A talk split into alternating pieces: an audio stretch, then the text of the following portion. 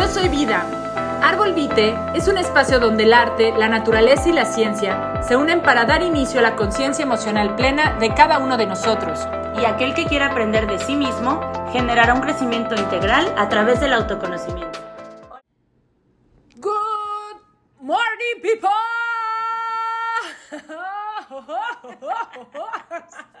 Como Goofy. ¿Y cómo sabes que es de mañana? Bueno, Goofy alias Tribilín para nuestra época. Ana, mi época y la de los papás que nos están escuchando, los maestros, es Tribilín, Tribilín. Señores, eso de Goofy.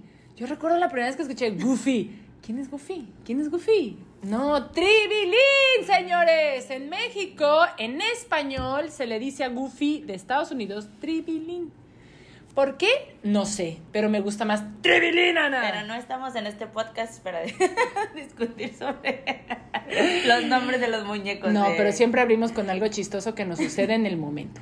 Y eso fue lo que pasó hoy. ¿Cómo ven? Oigan, señores, señoras, señoritos, señoritas.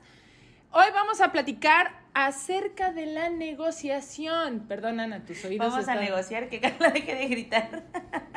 Es que estoy emocionada. Siempre que voy a hacer podcast, me encanta. Bueno, y pero bueno, estamos hablando, la coach Carla. bienvenidos. Y también la psicóloga Ana Mesa. Mesa. Hola. Mesa. Y ahorita Mesa, que me ¿cómo deja estás hablar Carla, hablando? lo saludo, ¿eh? Órale, ya salúdalos. ¿Cómo vas, Ana? ¿Cómo vas? Tú puras risas, tú puras risas y yo puros gritos. Por eso nos complementamos también. Muy bien, tú muy bien. Salúdalos, salúdalos. ¿Qué tal, gente bonita? Ah, muchas gracias, Carla, por la oportunidad.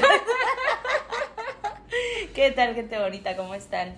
Estamos aquí, Carla y yo, reunidas en este día para grabarles un episodio muy padre que se llama Características de una negociación. Negotiation, señores. Negotiation. Muy Oigan, importante. es que es muy importante porque esto de la negociación con los adolescentes, es más, con la pareja, con quien sea, señores, en el trabajo. Familia. Pero bueno, vamos a hablar un poquito de la negociación con adolescentes porque precisamente hoy estuve, bueno, hay un papá que me contrató para darle un curso de, de coaching a uno de sus hijos que tiene 17 años, 18, y está por entrar a la universidad. De hecho, es padre porque este chico quiere entrar a Princeton y, no sé si lo pronuncia bien, Princeton. Bueno, como sea, whatever. El caso es que eh, estoy hablando con él como varias características de este tema de liderazgo y entre uno de los que surgen es qué onda con la negociación, ¿no? ¿Qué tenemos que, que tomar en cuenta a la hora de empezar a hacer una negociación? Más allá de la parte económica, más allá de la parte, este... De ventas in- o- de, de ventas o algo, ¿no? O sea, realmente yo como líder, como persona, como ser humano, que es importante tener en claro en, dentro de una negociación. Ana va a estornudar. Cinco, cuatro. no. ¡Ah! Ni modo. Bueno. Entonces, las cosas que estuvimos platicando y desde mi experiencia y también a ver si Ana enriquece un poco esta parte, eh, él me comentaba, pues hay que aprender a, a ver una de las características, características importantes que es la diplomacia. Pero estuvo interesante porque le dije, bueno, ¿qué es la diplomacia? Y, ¿saben? Es como me dio una definición de lo que él consideraba que era diplomacia. Sin embargo, la diplomacia realmente es una ciencia que estudia los intereses de todas las partes que están involucradas en esa negociación.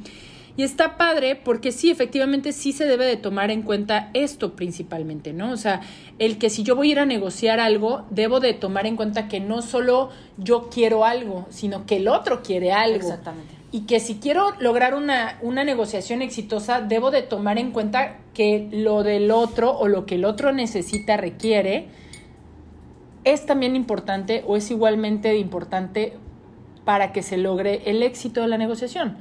Porque si yo no le doy importancia al otro, pues él tampoco va a darle importancia a lo que yo quiero, necesito o pido. Y pues nunca realmente vamos a llegar a acuerdos mutuos, porque todos vamos a ver solo hacia nuestro lado y a nuestro beneficio personal. Que realmente la negociación es un beneficio global, ¿vale? O sea, engloba lo que son todas sus partes. Entonces, principalmente la diplomacia, mirar los intereses de todas las partes. Ana, ¿qué otra cosa tú crees que pudiera llegar a ser este una característica de la negociación? Pues ya que estás hablando de este tema, también creo que es importante la honestidad, ¿no? Como también observar la- las realidades de cada uno, pero siendo muy honestos. O sea, qué es lo que, lo que quiere, pero que tampoco me afecte y buscar esa, esa, ese punto medio. Y fíjate que cuando platicaba con este chico decíamos dos, dos importantes, que era honestidad y la justicia, ¿no? O sea, Claro. que fuera justa la Sí, negociación. obviamente, porque es como muy realista, ¿no? O sea, ¿cómo vas a poder, no, no puedes exigirme más a mí o yo exigirte más a ti, sino también un equilibrio. Es correcto. Y fíjate que le, porque me decía, bueno, pero es que este es interesante porque decía, bueno, no puedo decir exactamente cómo definir justicia y honestidad, pero no son lo mismo, pero no sé qué. No había como este, este, es el que una llevaba a la otra. Le dije que no, que no precisamente No. una va de la mano de la otra. En alguna No, ocasión no, yo, yo me encontré en una sociedad donde consideraba que no era justo lo que estaba sucediendo, ¿no? Y que yo por hacer justo la negociación, también de alguna forma no fui la más honesta. O sea, fui muy deshonesta porque había un Sí, problema de comunicación y entonces al haber este tema de comunicación, porque yo sabía que cuando yo iba a pedir las cosas que eran justas, la otra persona iba a tomarlo a mal porque su observador estaba mucho en el dinero. Mm, Entonces dije, no, o sea, no puede ser, porque yo, mi tema generalmente no ha sido el dinero. Y entonces, cuando hay este problema o este conflicto, se vuelve un problema para mí el dinero, porque esta persona no empieza a ser justa. Y dije, más allá del dinero, tengo que darle el valor al dinero, fíjate. Entonces, Sí, al- claro. algún día lo platicaré más amplio, pero sí tiene que ver con que no siempre lo que es justo Es va de la mano con lo honesto. Sí. Y que no siempre lo honesto va de la mano con lo justo. Sí, sí, sí, real, ¿no? real. Entonces, lo que sí les puedo compartir desde mi experiencia es que para que ambas vayan juntas en una negociación, tienes que tener una muy buena comunicación con la otra parte. Sí, claro. Y, y eso es parte de también de una honestidad a otro nivel en comunicación, pero tienes que ser honesto y decir, sabes que esto no se me hace justo. Aunque esa honestidad implique que el otro no se le haga justo lo que, lo que vaya a suceder y no se dé la negociación al éxito. Sí, pero yo creo que es mejor. Gracias, exacto. Yo creo que es mucho mejor porque si al iba. final se hace la negociación y no quedas contento y es así como quedarte con un pie adelante y otro atrás, diría mi madre. Es como correcto. que sí y no, sí y no y tampoco estás cómodo. Es correcto. Entonces llega un punto de quiebre. ¿Y para qué llegas a hacer la negociación si va a quebrar? Entonces no, yo no le vi ahorita mucho sentido, así como pues... Exacto, pero en su momento la inexperiencia Sí. te hace tomar decisiones no las correctas, que al final yo te voy a hacer te lo voy a decir aquí directo. Hoy, gracias a esas experiencias, Sí, hoy claro. tengo claro que prefiero mil veces la honestidad y la justicia por encima de una sociedad que se va a ir al fracaso si no existe. Exactamente. ¿No? O en la que vas a estar tan incómodo de malas y ni lo vas a Sí, que no disfrutar. vas a fluir, que no vas a ponerle No. corazón, que al final es lo más bonito, ¿no? Ah, sí. Disfrutarla y, o sea, mucho más allá del dinero y de las situaciones que estés haciendo, pues es vivir, vivir y disfrutar lo que estás haciendo en ese momento. Es Si correcto. no, no, no. Sí, porque a veces pasa en una sociedad que uno da más que el otro por miedo a que, a que haya un enojo o a que haya un... Y es importante decir, oye, ¿sabes qué? No me está gustando que estás cargándome la mano. O ¿sabes que Esto no me está Sí. gustando, bla, bla, bla. Entonces sí es importante que se comuniquen las, la- los, los términos bajo los que se va a hacer esa sociedad antes de...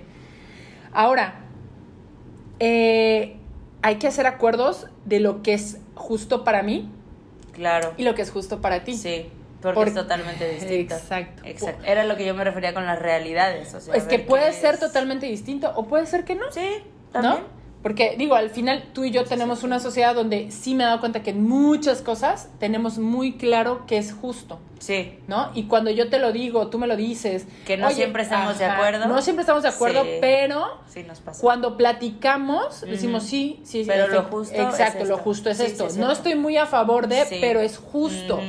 Y San se acabó. Con, con algunos otros compañeros que tenemos de Árbol Vite, del equipo de Árbol Vite, sí nos ponemos a, a hablar Carla y yo, no, bueno, pues esto sí, esto no, pero sí, pues lo justo es esto, y, y Claro. separamos, ¿no? Claro, y está Separamos. padrísimo porque Sí. eso hace que las relaciones puedan ser a largo plazo.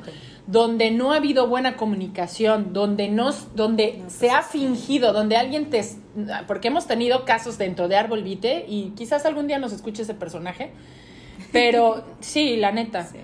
Y la verdad es que nos dimos cuenta que la, el observador des- distorsionado de esta persona, porque en algún punto Ana y yo coincidimos, ella desde su psico, yo psicoterapeuta y ella psicóloga, que había un tema psiquiátrico muy profundo, por el cual tanto ella como yo sabemos que cuando hay una enfermedad psiquiátrica, la persona está imposibilitada a observar el mundo de una forma más objetiva. Así es. La ve de una forma tan subjetiva que todo lo toma personal y este y siente un ataque todo el tiempo y entonces platicábamos que esta persona pues se rompió completamente la relación porque todo lo que decíamos para esta persona era un ataque, ¿no?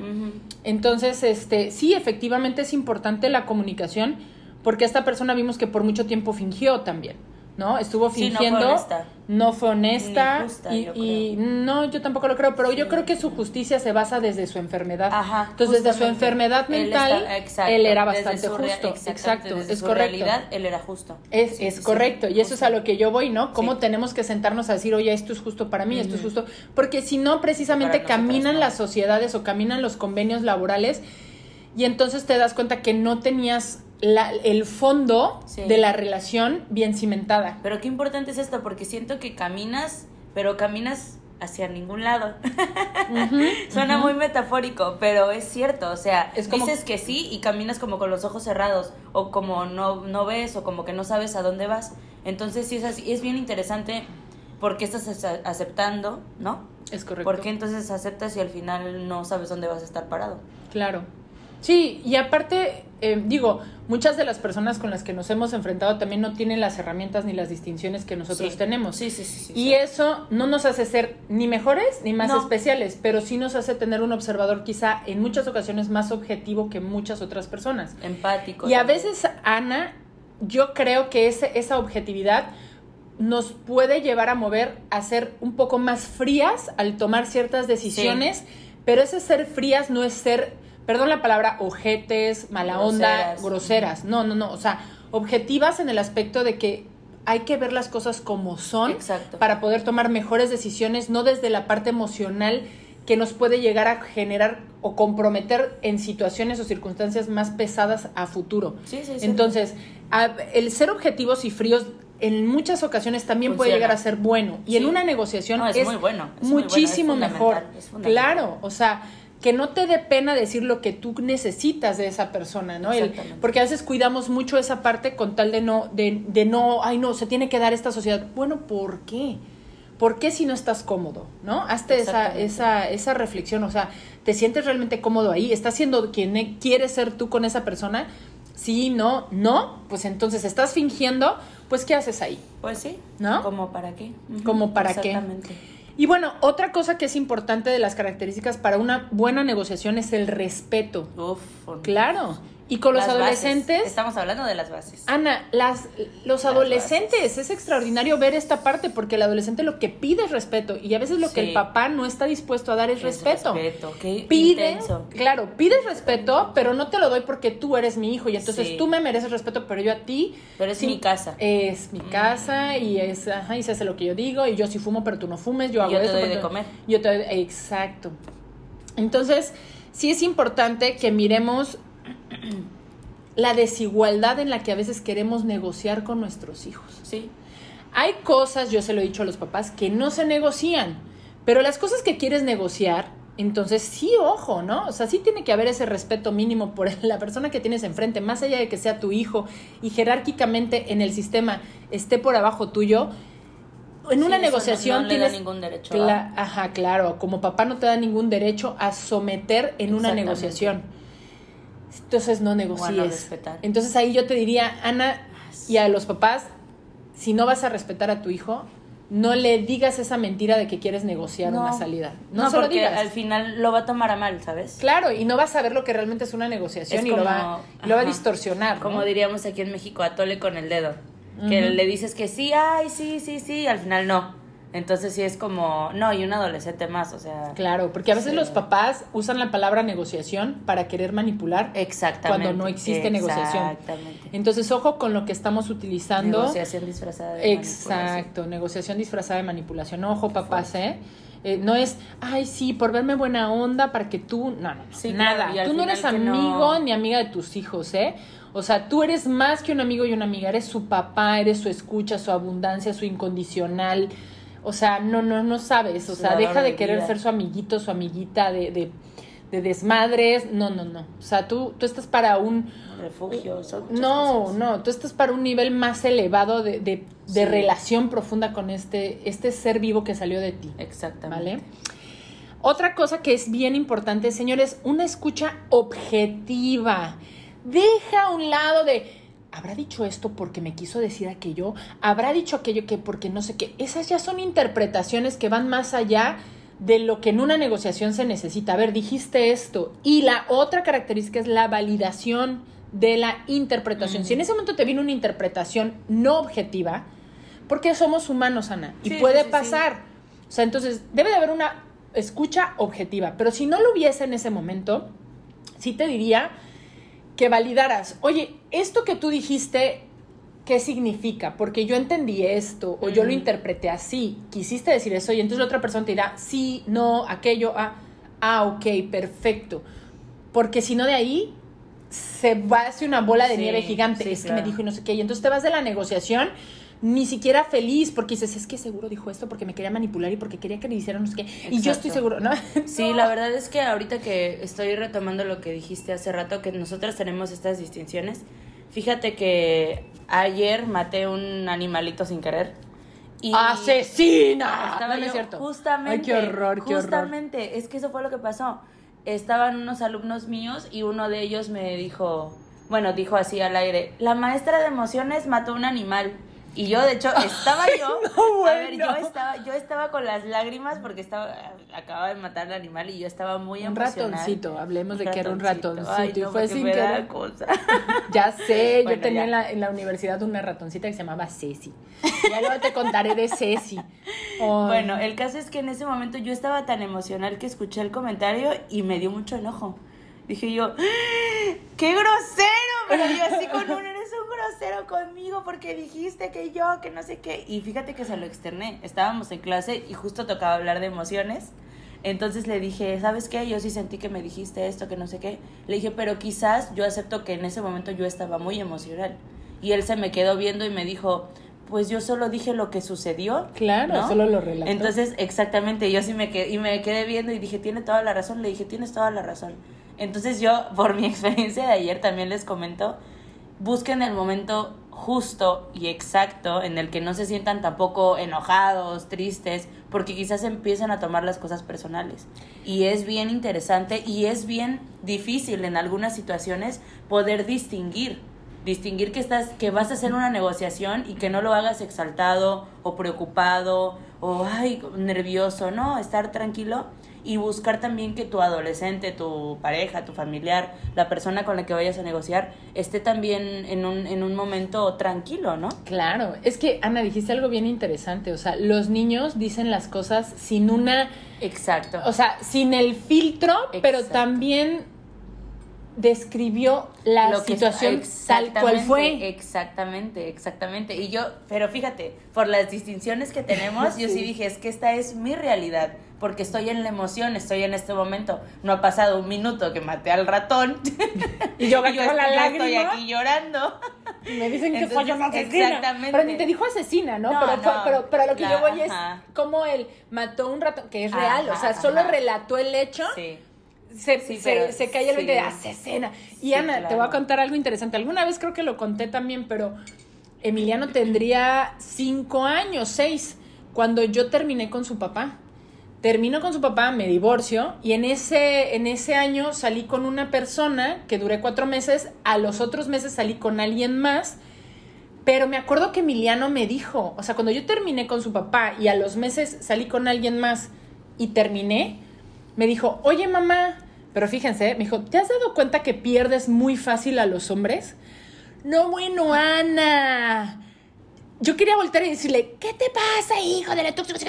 Ya, ya, ya, ya, ¿no? Sí, te entiendo. Me agarró la herida, Sí, exacto. pero es que solo, o sea, desde Ese su realidad de niño, oye, qué rápido. O sea, mi papá, en menos de un año te echaste a mi papá y a otro.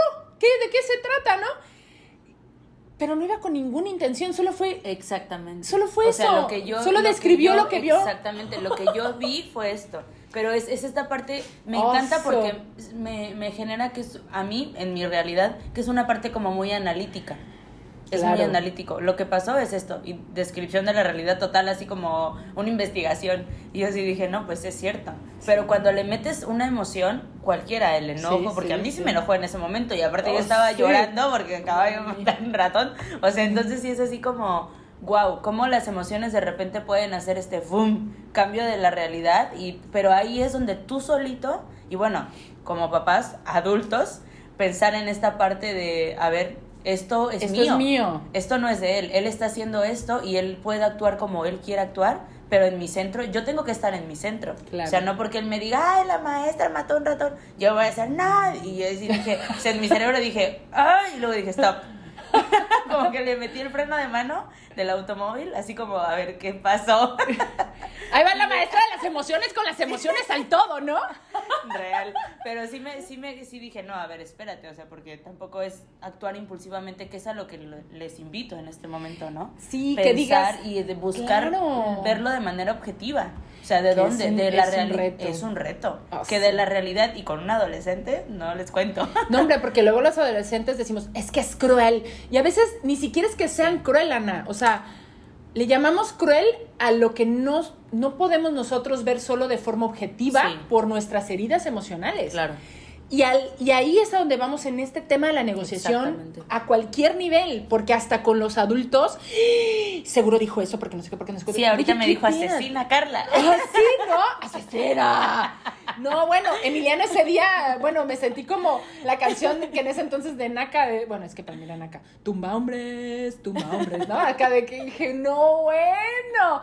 Aparte, claro, porque estás en un momento donde no quieres saber, Exacto. o sea, no quieres cargar la responsabilidad de todo porque Exacto. estás viviendo duelo tras duelo. No, Exacto. bueno, es todo No, un sí, show, o sea, ¿no? Pero así es lo más divertido del mundo, poder descubrir cómo a veces nuestro, nuestra escucha se convierte en universal. ¿Desde dónde estás ¿No? escuchando? Claro, escuchamos lo que nuestras heridas nos permiten escuchar. es. El otro día me dijo Julio algo muy interesante, por cierto, mi novio dijo, Carla, ¿te das cuenta cómo muchas veces nos comunicamos rozándonos las heridas? Y dije, no manches, qué interesante estuvo esa, esa, esa... Grábalo, grábalo. Sí, sí, bu- bueno, o sea, a mí me encantó porque, bueno, me encantó, ya me tengo que ir, pero bueno, me encantó porque fue como mucha claridad en mí, en mí, ¿sabes? sí, fue sí, como cuánta, eh, o sea, me vino una imagen de nosotros caminando en el mundo, rozándonos las heridas, inventándonos la mamá, porque ni siquiera nos rozamos queriendo, nos rozamos accidentalmente, Así es, inconscientemente. inconscientemente. y eso está bien interesante. Claro, y, es entonces, fuerte, eso es muy Ana, fuerte. el éxito de una negociación es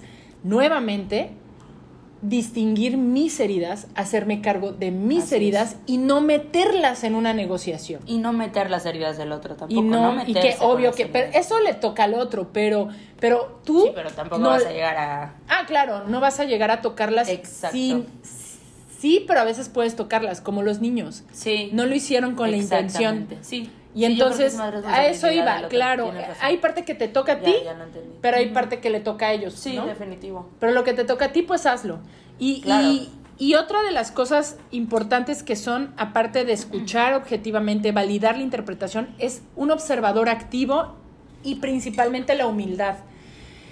Observador activo me refiero, Ana, a ver si cuando tú estás hablando el otro se incomoda, si no quiere aclarar la garganta, si tiene, dijeran por ahí ojito de Remy, aquí en México había una, un programa de que era como una caricatura melodramática donde Remy tenía así una vida tan terrible que todo el mundo lloraba con Remy, ¿no? Entonces, ojito de Remy es como este tema de quiero llorar, pero no puedo, ¿no? Ah, como ya, cuando se te como llena el ojito. lágrima Ándale, como la lagrimita japonesa que se te pone el agua, el ojo todo cristalino, ¿no? Le decimos el ojito de Remy. Ah, vale. Entonces, observar este tipo de, de comportamientos, Mm, de comunicación, ¿no? Eh, Rafael Echeverría hablaba de eso, dice, el, el lenguaje, los humanos estamos impregnados del lenguaje. Así es. el cómo te peinas, cómo te vistes, cómo caminas, cómo reaccionas ante lo que el otro dice.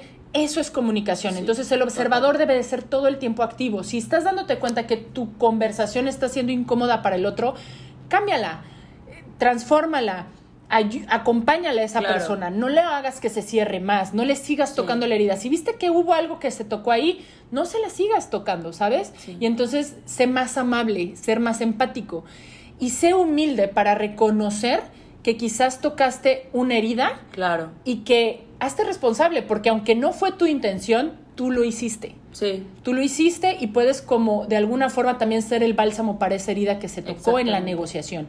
Y, y lo más importante de todo, Ana, yo creo es que si la humildad, el respeto, la empatía, la honestidad, la ponemos desde el inicio sobre la mesa y se hacen los acuerdos desde dónde va a ser basada la justicia, pues entonces, más allá del dinero, todo lo demás va a fluir mucho mejor. El dinero va a fluir fácil cuando los comportamientos, la comunicación y la disposición y voluntad para una negociación Así es. esté abierta. Así es. ¿no? Entonces, señores, la negociación con sus hijos tiene que ser basada principalmente tú como adulto en la humildad, porque es lo que más nos reta a nosotros los papás, la humildad. Y la humildad no es ser un tapete, es saber cuáles son tus valores, tus ventajas y también lo que de lo que cojeas como papá. Reconocer. Reconocer que la riegas también como papá, ¿vale? Sí. Entonces, pues bueno, vamos cerrando este podcast ya, creo que es el más largo que hemos hecho. Pero estuvo buenísima, señores. ¿Cómo estás, Ana? Bien, muy bien. Muy bien. Muy contenta con el tema, me gusta.